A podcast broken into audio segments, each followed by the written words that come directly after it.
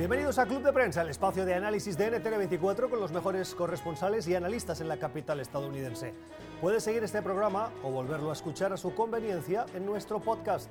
Estamos en Apple y Spotify. Búsquenos, suscríbase. Y también en nuestra cuenta de Twitter háganos llegar sus comentarios en Club Prensa NTN24. Hoy este espacio de análisis lo vamos a compartir con el profesor Emilio Viano profesor Viano es analista político y es profesor de Derecho Constitucional en la American University, aquí en la capital estadounidense. Profesor Viano, muy buenos días. Gracias por invitarme. Gracias por acompañarnos. Y con Peter Schechter. Peter es analista político y es director del podcast Altamar. Peter, bienvenido de vuelta. Muchas gracias. Gracias por acompañarnos. El día en el que nos fijamos, a las 9 y 32 minutos de la mañana en la costa este de Estados Unidos, en la figura del eh, exalcalde de Nueva York, Michael Bloomberg. Ha dado la sorpresa y en las últimas horas, consiguiendo un 19% de intención de voto en encuestas nacionales, se ha clasificado para el debate que se va a producir en Las Vegas, Nevada, entre los aspirantes, algunos de los aspirantes a la nominación demócrata. Bloomberg, paradójicamente, no está en la boleta de Nevada ni en la de Carolina del Sur.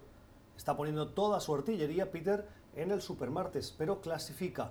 Y lo que hemos visto en las últimas horas es que aumentan los ataques coincidiendo con el aumento de su popularidad y de intención de voto. Será un debate interesante.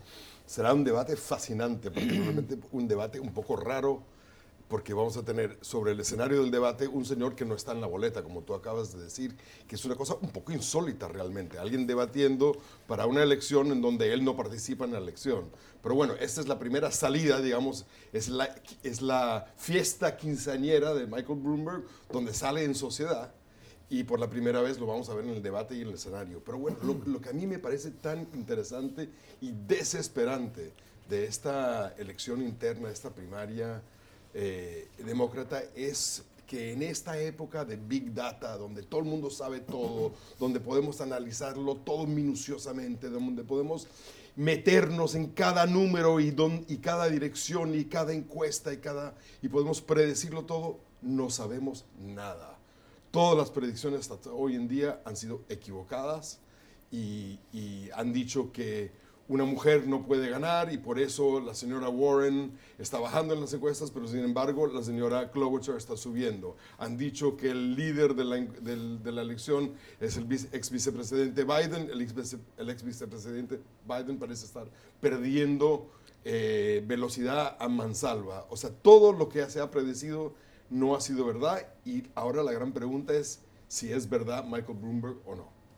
¿Es verdad Michael Bloomberg, profesor? Bueno, lo interesante es que él está utilizando hasta ahora eh, eh, sencillamente los medios de comunicación y un discurso de 15 minutos que muchas veces lee del teleprompter. Me parece que está en un cierto sentido empezando a demostrar cómo los medios electrónicos podrían ser en el futuro el medio más importante para estas campañas políticas. Hasta ahora siempre hemos creído que es necesario para el candidato presentarse en frente de la gente, contestar preguntas y también las críticas de los contrincantes, pero Bloomberg hasta ahora ha evitado completamente todo esto, así que no sabemos mucho sobre él. En los últimos días aparecieron ya críticas en el sentido de su apoyo a ciertas tácticas de la, de la policía en Nueva York, particularmente en contra de gente hispanohablante y afroamericana. Y además ciertos comentarios racistas que él hizo explicando esta, esta técnica de la policía. Vamos a ver, claro que este miércoles cuando él aparecerá con nosotros, eh, yo pienso será atacado por todos porque lo ven como, digamos, alguien que se intromete en su campaña, que no ha pagado sus deudas, digamos, de, besar a tantos niños y, darle las manos a tanta gente e interesarse de los abuelos y las abuelitas y con, tranquilamente del estudio de, de televisión. Pero del otro lado, nos indica también que en el futuro podría ser que la campaña va a cambiar completamente y será más de todo a través de medios electrónicos. Pienso que un mandatario en América Central, si me recuerdo bien en Nicaragua, ya lo hizo casi completamente por medios electrónicos y ganó. ¿No les parece un poco miope eh, esas críticas fraticidas, esas eh, guerras intestinas entre los candidatos, cuando lo que les une a todos es el enemigo común de ganarle al rival republicano, en este caso el presidente Donald Trump? ¿No se están erosionando ellos buscando su popularidad o su triunfo a costa de erosionar ah, y desilusionar a su base? Yo creo que eh, si, si, la pregunta es conmigo, tengo una respuesta absoluta que es eh, absolutamente sí y culpo mayoritariamente al senador Bernie Sanders por eso. O sea, yo siento que el señor Bernie Sanders, cualquier oportunidad que tiene, revienta contra los otros candidatos. es, la, la, gente que trabaja para Bernie está completamente fuera de control. O sea, ellos van a las citas de televisión con unas críticas masivas, agudas contra, contra los, los otros candidatos Después él dice, bueno, eso no, no ha sido mi voz, no ha sido mi persona, yo no le he dicho, pero es, es, es, eh, es él en particular que siempre ha dicho que él no es demócrata, aunque, aunque vota con los demócratas, siempre ha dicho que él no debe nada al partido. Eh, entonces yo lo que, lo que realmente siento es que donde empiezan y donde acaban esas críticas es con él. Y es muy difícil porque él tiene una base muy grande mucho menos grande de lo que él piensa, pero tiene una base muy grande donde él 20% de los, del, voto lo va a sacar siempre en todos los estados. Es una, ventaja enorme para Trump, claro, porque Trump no tiene que discutir con nadie ni ser criticado por nadie. Tal vez ahora con Bloomberg será interesante pensar a dos billonarios de Nueva York. Uh, lidiar para la presidencia de los Estados Unidos. Pero claro, cuando los demócratas se critican el uno al otro, le dan eh, razones para Trump y los republicanos eventualmente durante la campaña de ya tener muchas municiones para eh, digamos, criticar y debelar al candidato demócrata. Así que están ellos mismos proveyendo esta información ya a los republicanos para uso futuro durante la campaña cuando habrá un candidato que se presenta. Y lógicamente el presidente Trump está abonando en esas, eh, ahondando en esas diferencias que separan a los demócratas en sus puntos de vista. Hace minutos ha emitido un mensaje a través de las redes sociales de una tesis que ya la hemos oído en otras ocasiones, pero que eh, parece que a Trump le interesa y es poner en evidencia cómo, dice el presidente, el partido está trabajando en contra de Bernie Sanders. En su mensaje de Twitter podemos leer, el corrupto Comité Nacional Demócrata está trabajando horas extra para quitarle la nominación demócrata a Bernie otra vez en mayúscula. Mira, miren lo que les sucederá con los superdelegados en la segunda ronda. Habrá una convención manipulada. Parecería que al presidente quien realmente le interesa que gane es Bernie Sanders, porque, claro, porque con esa teoría del socialista eh, parece que tiene ganada la elección. Pero por supuesto, o sea, el, el, el, yo creo que el lugar común absoluto entre los analistas políticos es que Bernie Sanders es el candidato más débil contra Donald, Donald Trump. O sea, puedes Podemos equivocarnos todos, pero eso es lo que más o menos todo el mundo cree, que Bernie Sanders es el que perdería más contundentemente contra Donald Trump. Entonces es obvio que Donald Trump, el, lo, el que quiere como contrincante es Bernie Sanders y va a hacer todo para fomentar cualquier posibilidad dentro del Partido Demócrata para crear esa situación. Pero si continúa la misma conversación del 2016, cuando se habló también ¿no? del, del Comité Central demócrata que estaba al lado de Hillary Clinton y no de Bernie Sanders y que lo saboteó. Y naturalmente, como sabemos, a Trump y a los suyos les gustan mucho esas teorías de conspiración, ¿no? que hay algo detrás, que hay ese estado profundo, que hay toda esta gente que está pensando de cómo sabotear a otros. Eh, le, parece excelente para sembrar la incertidumbre. Y como decías tú muy bien, claro, eh, eh, Sanders es, digamos, el candidato de primera línea para ser criticado por ser socialista, que es una palabra muy sucia aquí en Estados Unidos, aunque tiene nada que ver con el comunismo. De todas maneras, eh, hablemos de percepciones, no sé vosotros, pero la sensación que yo tengo cuando veo los meetings de campaña, y lo digo porque eh, hago autocrítica en la cobertura de las elecciones del 2016, cubriendo los diferentes eventos de los candidatos en el estado de New Hampshire. Yo lo que advertí en ese momento y no quise darle relevancia fue la pasión con la que eh, los ciudadanos que asistían a los diversos meetings, y asistía una, a más de eh, media docena, estaban con una altísima diferencia con Donald Trump que con el resto. Por decirlo de alguna manera, en la mayoría la gente iba a escuchar las propuestas, en el caso del presidente Trump, entonces candidato, iban con euforia a aplaudir y a abrazar al candidato, como en ningún otro meeting o evento de campaña yo veía. Eso, en esta campaña electoral, lo estamos volviendo a ver con Bernie Sanders, pero ¿lo estáis viendo vosotros con algún otro candidato? Yo, yo discuto esa teoría tuya.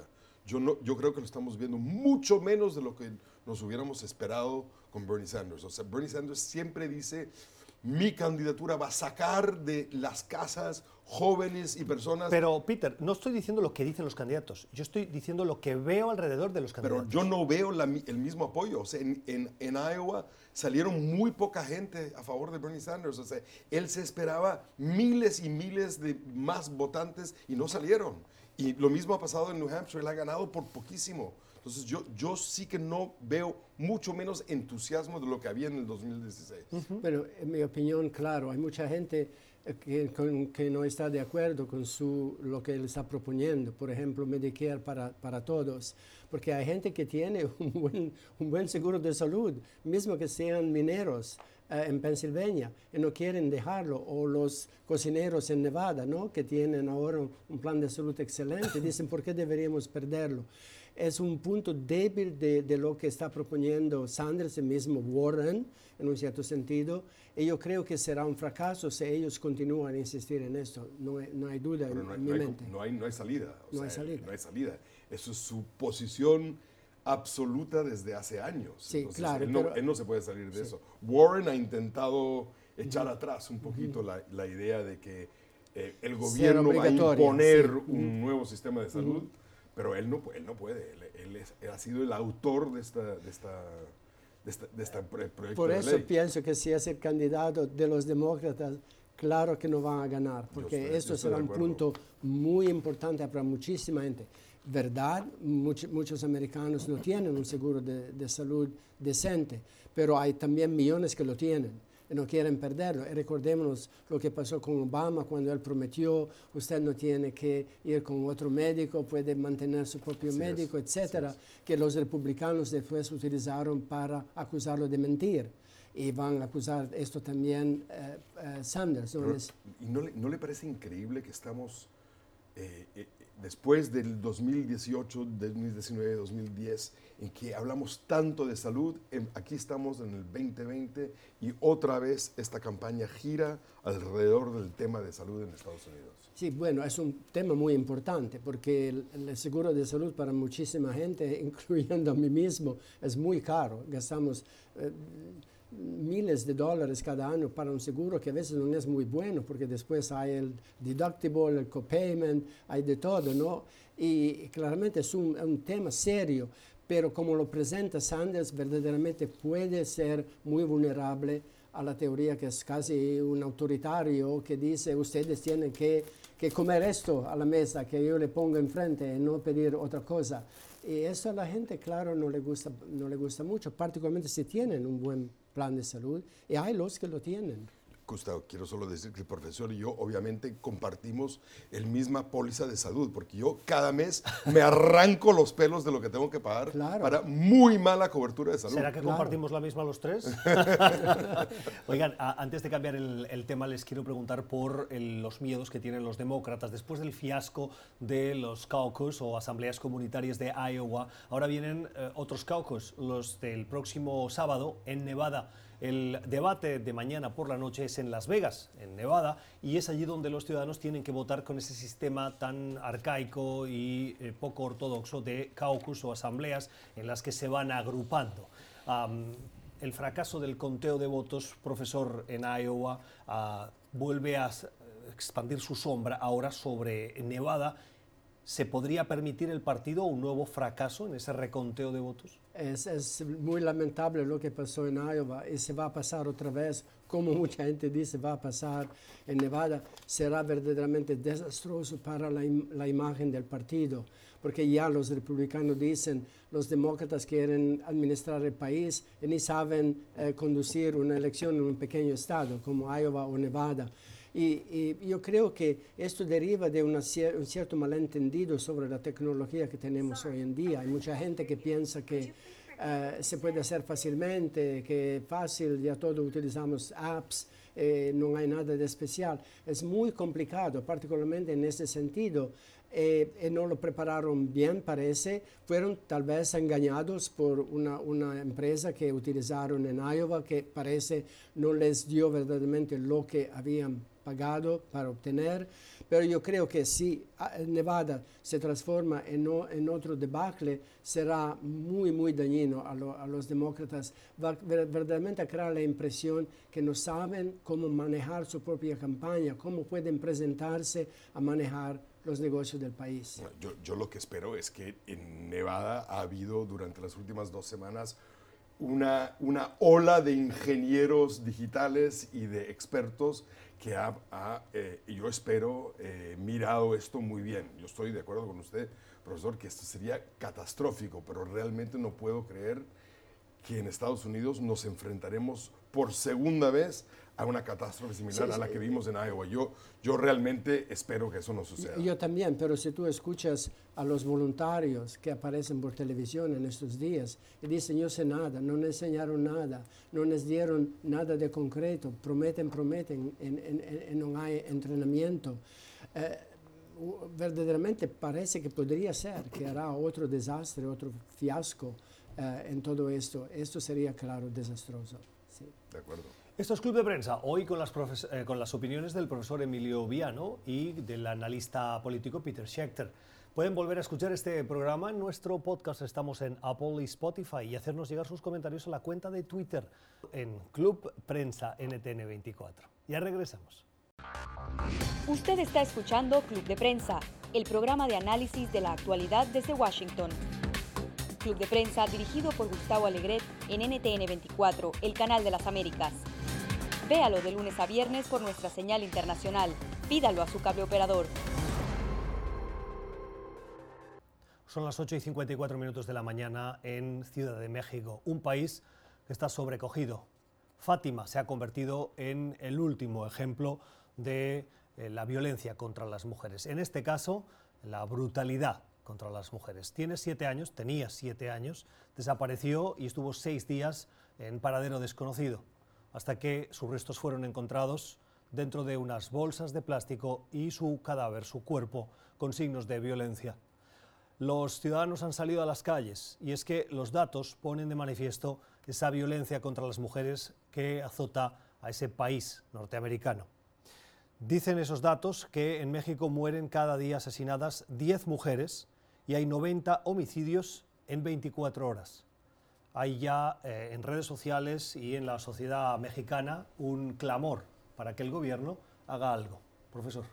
Bueno, claro, yo pienso que si pensamos que mueren cada año casi 4.000 mujeres y casi 1.500 menores, eso es lo que se sabe, porque hay muchas áreas de México donde eh, la gente está muy alejada eh, de, de, estaciones de policía y mismo a veces no denuncian. Eh, claro, es un problema enorme, no es solamente eh, en ese sentido, es la, la, violencia difusa contra de la mujer. Yo pienso que se puede eh, explicar por el machismo, que es parte a veces parte muy fuerte de la cultura latinoamericana, particularmente mexicana, que les da al varón, al hombre, todo el poder y todo el control de, de la vida de los demás. Y no es solamente ahí, claro, como decías tú, en la India, también esto es un problema enorme, eh, aún más ahora, por otras razones también de, eh, digamos, eh, enemistad entre los hindus y los islamistas. Y claramente en Estados Unidos también lo vemos cada día. Así que es un problema universal, pero más pronunciado en ciertos países y no es solamente en este sentido, hay activistas, mujeres para proteger bosques, para eh, contrarrestar el tráfico de droga, para proteger a, jóvenes, a, jovencitas, para que haya más justicia y acceso a la justicia, que son secuestradas, son matadas después de ser frecuentemente violadas. Es un problema muy amplio, particularmente porque de cada 10 crímenes solamente dos terminan con una condena. Así que es prácticamente casi impunidad.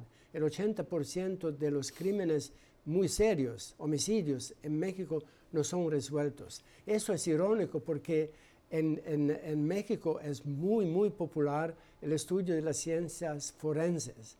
Vale decir, hay mucho interés entre los jóvenes, universidades, de enseñar cómo, eh, cómo estudiar la escena del crimen, cómo utilizar todos los medios más avanzados para detectar qué pasó y al final la justicia no funciona.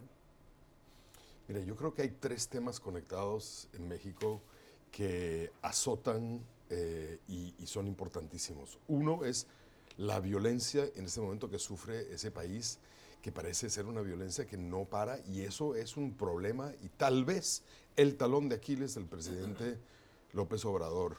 AMLO, como se le llama al, presidente, eh, sigue teniendo una relativa impresionante eh, nivel de aceptación entre los mexicanos, pero el tema de violencia que sigue creciendo y sigue sin ningún plan realmente de acción de tratar de pararlo, porque bueno, todos los planes anteriores han fracasado, entonces yo entiendo la, la excitación de esta administración mexicana de tener un plan de ataque contra la violencia, pero, pero la verdad es que hoy en día la violencia está fuera de control en México. Eso es uno. Y cualquier persona que viaja a México lo escucha en cualquier barrio, el barrio de gente eh, más, eh, más rica o barrios de gente más pobre, todo el mundo está hablando constantemente de la violencia.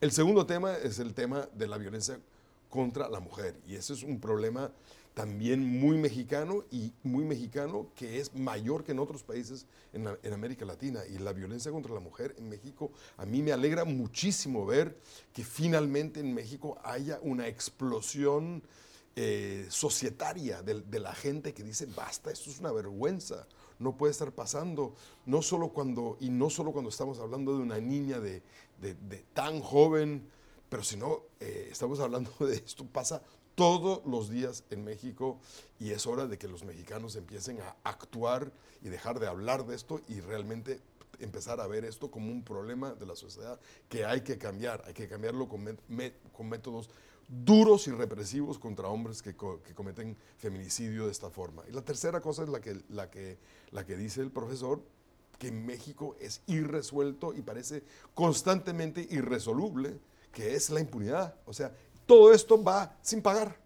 O sea, todas estas cosas, la violencia, la violencia contra el género va sin pagar. O sea, no hay condenas en México.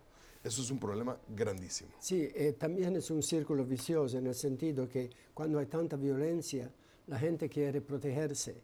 ¿Y cómo te proteges? Juntándote a los que controlan la violencia. Vale decir, si hay pandillas que están aterrorizando una comunidad, la solución mejor es de juntarse a ellos porque así obtienes un cierto nivel de protección. Si te opones, claramente te van a linchar. Eh, hablaba con una, conocida en el estado de Guanajuato, que hace recién ha sido bastante tranquilo. Ella, ella enseña prevención del crimen en las escuelas. Y me dijo que estuvo en una comunidad de Guanajuato proponiendo de empezar un programa ahí. Y le dijeron, no vale la pena, todos los estudiantes se van están todos miembros de pandillas aquí, porque la única manera para ellos de sobrevivir, de, de, de, de, untarse a algo que les da un cierto orgullo, un cierto poder, una cierta seguridad para ellos y su familia. Así que esto también es lo que tienen que quebrar y aún no, no tienen éxito.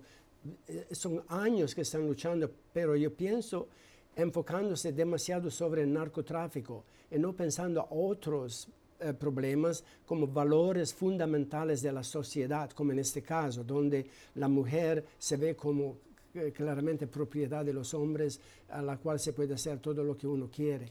Pero en el caso de México, habéis comentado eh, la referencia al machismo, algo que forma parte de ese trabajo que tienen que hacer las autoridades para desmontar esa percepción de eh, ver a la mujer como un objeto o como algo inferior o como propiedad del hombre. Pero no es exclusivo el machismo de México, también lo vemos en otras sociedades latinoamericanas y, en cambio en esas sociedades no vemos los niveles de violencia y de feminicidios que sí vemos en México. Bueno, en, América Central hay niveles de violencia muy, muy altos, entre los más altos del mundo. Así que no es, no es que México tenga el primado necesariamente. Así que hay verdaderamente, yo creo también cambios de cultura, en el sentido que hay desniveles no solamente de ingresos, pero de preparación para la vida, digamos, moderna que, vivimos hoy en día con los medios de comunicación, con todo lo que eh, se refiere a, involucrarse en la economía mundial, a donde hay mucha gente dejada detrás. Y hay también la falta de presencia del gobierno. Hay, hay, gobierno en las grandes ciudades, en las más importantes aldeas, pero hay aún territorios muy amplios donde no hay nadie, donde no es posible obtener ni un poco de justicia porque no hay donde mismo que denunciar. Yo creo que lo que dice el profesor es interesante, pero con todo respeto, incompleto, porque yo, yo, sí estoy de acuerdo con lo que dice Gustavo, que es, uno ve a un país que fue tan violento como Colombia, y la violencia en Colombia se desbordaba. O sea, hoy en día es un, es un, es un país milagro porque está tanto mejor de lo que estaba, se desbordaba pero el feminicidio no era un problema particular. No digo que en Colombia todo es perfecto, o todo era perfecto, o que, las mujeres, o que no es un país machista, pero no había ni en los auges, en los momentos más violentos de Colombia, no había este problema de, de este machismo que acaba en violencia contra la mujer. Entonces yo, yo, yo, yo sí creo, por eso hice mucho hincapié en decir, hay tres problemas. La violencia y la violencia contra la mujer son están ligados, pero no es la misma cosa. 11 y 4 minutos de la mañana en La Paz, en Bolivia. El último, la última encuesta de intención de voto de esas elecciones presidenciales que se van a producir a principios de eh, mayo dan como eh, ganador a el candidato del movimiento al socialismo, el partido de Evo Morales. Luis Arce tiene una intención del 31,6%, seguido de eh, los líderes de partidos opositores, Destaca Carlos Mesa con el 17,1%, seguido de Janine Áñez, la actual presidenta interina, que decidió buscar la presidencia en esas elecciones, con un 16,5%. Los datos tienen eh, un trabajo realizado por la empresa Ciesmori y un margen de error del 2,07%. ¿Qué nos dicen esos datos, Peter? Bueno, como sabes, Gustavo, yo pasé 25 años de mi vida como consultor político en elecciones y hay que tener mucho cuidado en países que tienen segunda vuelta de estar prediciendo lo que dice una encuesta como si fuera lo que va a pasar. En Bolivia hay una segunda vuelta, se llama balotage, esa segunda vuelta. En Bolivia hay una segunda vuelta y si el candidato eh, hoy en día eh, del MAS no recibe 40%, eh, entonces se va a una segunda vuelta, donde probablemente pierda, porque las fuerzas en contra del partido de Evo son mayores en su totalidad de lo que son las fuerzas eh, del partido de Evo. Ahora, sí es, me parece una cosa eh, increíble que después de todo el revolcón que hemos tenido y hemos seguido en Bolivia que hoy en día el partido más popular en las encuestas sea el partido de Evo Morales. O sea, me parece, me parece eh, eh, de alguna forma irónico. Que pero han sido, creo, hábiles, eh, eso lo dejo para su análisis, ¿no? pero han sido hábiles en escoger un candidato que ofrece un mensaje de una cierta estabilidad y, y liderazgo en la gestión administrativa y al mismo tiempo un vicepresidente que tiene una conexión muy directa con los movimientos indígenas, que fueron y es uno de los elementos fundamentales de apoyo a eh, el movimiento al socialismo y a Evo Morales. Por lo tanto, aglutina a eh, dos sectores sociales que son fundamentales para alcanzar la presidencia. Sí, claro, pero tienes que tomar en cuenta que, por ejemplo, en la provincia de Santa Cruz, al, este del país, eh, Luis Arce, los otros no son muy populares, Carlos Mesa es más popular. Así que podría ser que, como decías tú, hará una segunda vuelta en junio. Eh, esto podría complicar mucho la situación. Estoy completamente de acuerdo. Estamos sencillamente ahora en febrero, estamos ya vaticinando lo que va a pasar en mayo. Parece un poco exagerado, ¿no? Decir que ya sabemos lo que va a pasar en mayo. Pero yo creo que aún pensando que Luis Arce tiene este apoyo particularmente, eh, como decías tú, eh, con los indígenas y otros, hay también otros segmentos de la población muy importantes, y particularmente la provincia de Santa Cruz siempre ha sido diferente, digamos, en el sentido que no se untó muy voluntariamente al movimiento socialista del país. Y ahí podría ser que Carlos Mesa puede obtener lo suficiente para después un encuentro uno-uno y no se sabe cuál será el resultado finalmente en junio. ¿Va a tener la capacidad la oposición boliviana de eh, dejar al lado sus diferencias para unirse? ¿Quién es la oposición hoy en día? Perdón, cuando dices oposición... todos los candidatos eh, que son alternativa al movimiento del socialismo. Lo dices con ironía, Peter. No, lo digo porque hoy, hoy oposición eh, al gobierno, el gobierno sería el... sí, estoy, de acuerdo, pero, pero el, el, Janine Áñez no sale de unas elecciones sale de un fraude y de una decisión de parte del ejército de invitar al presidente a salir del país, que algunos interpretan como un intento de golpe de Estado y otros no. Lo dejo para la interpretación de los televidentes, pero en cualquier caso, Janine Áñez eh, asume porque es, correcto, correcto. porque es parte de los partidos de oposición a Evo Morales. En un cierto sentido, la oposición, como la llamas tú muy bien, tiene más oportunidad de gobernar en el sentido se pueden formar alianzas. Eh, el, MAS ya tiene un, mensaje muy claro y es casi aislado en este sentido. Los otros, centristas eh, de, derecha, pueden juntarse por necesidad, si quieres, y compartir el gobierno, así que tienen tal vez más posibilidad de formar un gobierno exitoso. Podría ser. Yo, yo, estoy de acuerdo, yo estoy de acuerdo. Yo, yo, yo creo que esta elección está, eh, está muy por delante todavía. Eh, y aunque es cierto absolutamente lo que dices, que han sido muy hábiles, el MAS, en escoger un candidato que realmente no es, no, no, no es el candidato de polarización, sino de aglutinamiento, de, sumar, etcétera, etcétera. Yo creo que eh, en un sistema de dos vueltas eh, todavía las fuerzas de centro y centro derecha y de derecha eh, yo, si tuviera que poner la mano en el fuego, yo diría, y no tengo, pero igual, eh, yo diría que ganará alguien del centro y centro derecha. Las elecciones el 3 de mayo en Bolivia, la última palabra la van a tener los ciudadanos como siempre. Esto es Club de Prensa. Puede volver a escuchar este programa nuestro podcast. Estamos en Apple y Spotify. O háganos llegar sus comentarios en la cuenta de Twitter, Club Prensa NTN24. Usted está escuchando Club de Prensa, el programa de análisis de la actualidad desde Washington. Club de Prensa dirigido por Gustavo Alegret en NTN 24, el canal de las Américas. Véalo de lunes a viernes por nuestra señal internacional. Pídalo a su cable operador. Seguimos en Club de Prensa hoy con los comentarios, los puntos de vista del profesor Emilio Viano y del analista político y director del podcast Altamar, Peter Schechter conversando sobre cuestiones de la actualidad. Una actualidad que también nos lleva a Venezuela. Sorprendentemente, el régimen de Nicolás Maduro acaba de decidir que otra aerolínea la suspende. TAP, la portuguesa, ya no va a poder operar en Venezuela, al menos por un periodo de 90 días. Es la sanción que le impone el régimen por, dice, haber transportado material irregular, ilícito, al país. Esto como parte de las acusaciones al entorno de Juan Guaidó, que voló casualmente en esa aerolínea procedente de Portugal y del de, final de su gira internacional con destino a Caracas. En la llegada a Caracas, al tío de Juan Guaidó lo detuvieron acusado de haber transportado chalecos antibalas y productos con sustancias eh, ilícitas, explosivos, dicen desde eh, el entorno del chavismo. Peter, ¿se ponen ellos mismos palos en las ruedas?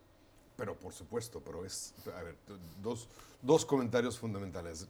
Eh, otro comprobante que en Venezuela solo hay dictadura y absolutismo y falta de democracia por la increíble falta de institucionalidad. El presidente le da la gana porque se despertó esa mañana de dar, de castigar a una línea aérea europea donde, eh, donde viene y sigue todas las normas correctas eh, de transporte solo porque ha eh, transportado una, eh, una, persona de la oposición venezolana. O sea, esto es un mensaje absoluto a todas las líneas del mundo que si ustedes quieren hacer business en Venezuela, no transporten gente de la oposición. Es absolutamente una, es, una, es una prueba absolutamente de la dictadura que existe en Venezuela, en donde un señor simplemente se despierta por la mañana y dice lo que hay que, dice lo que, hay que hacer. Es, es triste y por mí, eh, por toda la plata que hay en Venezuela, ya hay muchas menos líneas aéreas que vuelan a Venezuela. Esta línea también debería no volar más. Pero sí, claro, esta acusación que había explosivos en los, en los compartimentos de unas baterías de linternas uh, parece mm, no muy creíble porque también en Portugal utilizan medidas de seguridad antes que una persona pueda subir al avión. Así que si hay explosivos uh, consigo, yo pienso que lo detectarían. Parece que, como decías tú muy bien, es un castigo y que lo hicieron con Juan Márquez, el tío de Guaidó, no, no sobre Guaidó habría sido demasiado peligroso, arrestándolo y eh, eh, acusándolos de, este contrabando. Yo pienso que podría ser también porque quieren más y más limitar la salida de venezolanos del país al exterior, vale decir, controlar más y más el tráfico de la gente, las comunicaciones, tal vez dinero pasando de manos, eh, productos que llegan al país eh, controlar más y más también el tráfico internacional, limitar y aislarse aún más de influencias del extranjero que podrían llegar por gente que viaja y regresa. Pero más de todo, como decías tú muy bien, es una, una expresión de absolutismo. Vamos a ver si no pasa también en Estados Unidos, porque tenemos un presidente que a veces parece, podría actuar de la misma manera, dependiendo de, de, de su humor del día. Así que no es raro que haya mandatarios que a veces piensan que puede comportarse así eh, sin tener que tener responsabilidad por hacerlo. A mí me parece eh, lo que dice, la cosa que dice el profesor, hay que recalcarla y, y, y, ponerla en, en, delante, que es lo que usted dijo, que es no va, no, no era contra, es sobre Guaidó el tema, pero no era contra Guaidó, porque hacer una cosa contra Guaidó podría solamente levantarlo, claro. sino en una manera absolutamente mafiosa, porque no hay otra cosa que hacer. Es cuando no le gusta algo, matas a un familiar, atacas a un familiar. Claro. Es, es, la mafia absoluta. Claro que Guaidó también fue recibido con insultos, abucheos, eh, eh, violencia, ¿no? Pero cuando, no, fue, no fue arrestado. Cuando intentó de subir a una camioneta, así que eh, él también no, encontró algo. Pero sí, claro, no podían arrestar a él. Pero te, también yo pienso lo hicieron para disminuir la importancia de su viaje. Después, fue, después de todo fue recibido por muchos líderes europeos, aquí en Estados Unidos por Trump y en el discurso de Trump a la nación en el Congreso. Así que querían disminuir un poco la importancia de esto, de su, de su llegada posiblemente triunfal, y de lastimarlo y de distraer la gente, el mundo, con esta acusación para no tener que admitir que había hecho una gira muy exitosa del, desde el punto de vista simbólico. Lo que a mí me parece muy llamativo también es eh, que días antes Estados Unidos sanciona a la eh, compañía aérea estatal Conviasa y eso lleva al régimen y al mismo canciller del régimen, Jorge Arreaza, a La Haya, para decir que las sanciones afectan al pueblo venezolano y que limitando esa movilidad generas muerte, eh, generas eh, penurias eh, y un largo etcétera por las sanciones a, a, esa aerolínea. Y luego vienen estas, se inventan o no presentan las pruebas suficientes, vamos a dejar en el aire si se lo inventan o no, pero no las presentan, no las hemos visto, como en muchas otras ocasiones, y le imponen una sanción de 90 días, como si hay hubiese muchas aerolíneas y esta fuera una que no pasa nada, cuando tienen tan pocas uh -huh. eh, que encima le vuelven, vuelven a abonar el daño, que ellos mismos dicen que le infligen otras sanciones a la nacional, pero que en este caso parece que estaría justificado. ¿La incongruencia no les parece que es eh, demasiado evidente? La incongruencia es abismal, es abismal. Y, y lo que solo comprueba una vez más que Venezuela es un, problema único en, en, la región, es un problema enorme que puede simplemente, como Burma por tantos años, simplemente aislarse y estar en una quemazón lenta de desmoronamiento, pero también puede explotar de una manera enorme. Esto es Club de Prensa, hoy con Peter Schechter y con Emilio Viano. Vamos a la última pausa, suscríbase a nuestro podcast en Apple y Spotify y en Twitter. Leemos sus comentarios con mucho gusto. Usted está escuchando Club de Prensa, el programa de análisis de la actualidad desde Washington. Club de Prensa dirigido por Gustavo Alegret en NTN 24, el canal de las Américas. Véalo de lunes a viernes por nuestra señal internacional. Pídalo a su cable operador. Seguimos en Club de Prensa en esta recta final para fijarnos en la relación entre Brasil y Argentina. Saben que durante la campaña electoral argentina, Brasil y su presidente, Jair Bolsonaro, hicieron declaraciones y opinaron en contra del candidato Fernández y a favor de Mauricio Macri. Macri perdió, Fernández es hoy presidente de Argentina y parece que el realismo político se impone. Ahora Bolsonaro, que llegó incluso a amenazar con retirarse del Mercosur, en esa relación porque ideológicamente están en las antípodas, Fernández y Bolsonaro, parece que ahora ese realismo se impone y Bolsonaro está buscando una nueva fecha, tras el fracaso de una primera que no pudo darse, para reunirse con Alberto Fernández en una relación que, según Bolsonaro, tiene que ser, estar basada en la libertad y la democracia. ¿Qué le está diciendo, eh, profesor Bolsonaro Fernández? Bueno, esto puede ser un insulto para el gobierno de Fernández en Argentina, como si ellos no representan la libertad y la democracia. Yo creo que lo que está pasando es que Bolsonaro se da, se da cuenta, y también los argentinos deberían, que son socios comerciales muy importantes y que no pueden sencillamente quebrar sus relaciones sobre uh, posiciones políticas. Claro que tienen posiciones políticas muy diferentes, pero al final el comercio también muy importante. Los lazos son ya bastante estrechos en ciertas industrias. Así que yo pienso que el lado económico va a ayudar y mismo Bolsonaro se ofreció de, colaborar y ayudar a Argentina a, negociar con el Fondo Monetario Internacional el préstamo eh, que le deben y que claramente no pueden pagar en este momento.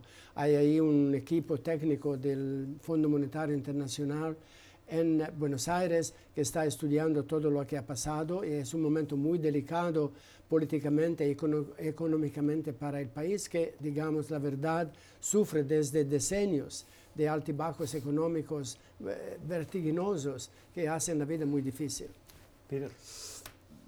Henry Kissinger hablaba de una cosa que se llama realpolitik y realpolitik quiere decir que hay que acudirse a la realidad de los temas. La realidad es que Brasil y Argentina son países vecinos que comparten una frontera grande e importante y, que comparten eh, y son miembros ambos de un tratado de libre comercio y de por lo menos de, de comercio, no diría tan libre, pero de comercio llamado Mercosur. Y, y en ese sentido se tienen que hablar. Entonces, eh, en cuanto a la ideología puede ser importante. Estos dos presidentes no creo que se van a querer nunca, pero sí creo que tendrán que hablar y tendrán que resolver temas de la misma forma que Colombia y Venezuela tuvieron que hablarse por muchísimos años, aunque tenían presidentes de ideologías absolutamente diferentes, porque comparten una frontera enorme. Claro, si Estados Unidos puede relacionarse con China, Birmania, Rusia, lo que sea, uno podría esperar que Bolsonaro y Fernández pueden... O con Corea del Sur, ¿no, profesor? O con Corea del Sur. Como mínimo haberlo intentado en dos ocasiones. Sí, claro. Bueno, las opiniones hoy de nuestros analistas, los que nos han acompañado en este club de prensa de hoy martes. El profesor de Derecho Constitucional de la Universidad Americana, de American University, el profesor Emilio Viano, y el analista político y director del podcast Altamar, Peter Schechter. Gracias por haber estado con nosotros y a ustedes por la generosidad de su tiempo. Nosotros volvemos mañana, les deseamos una feliz jornada.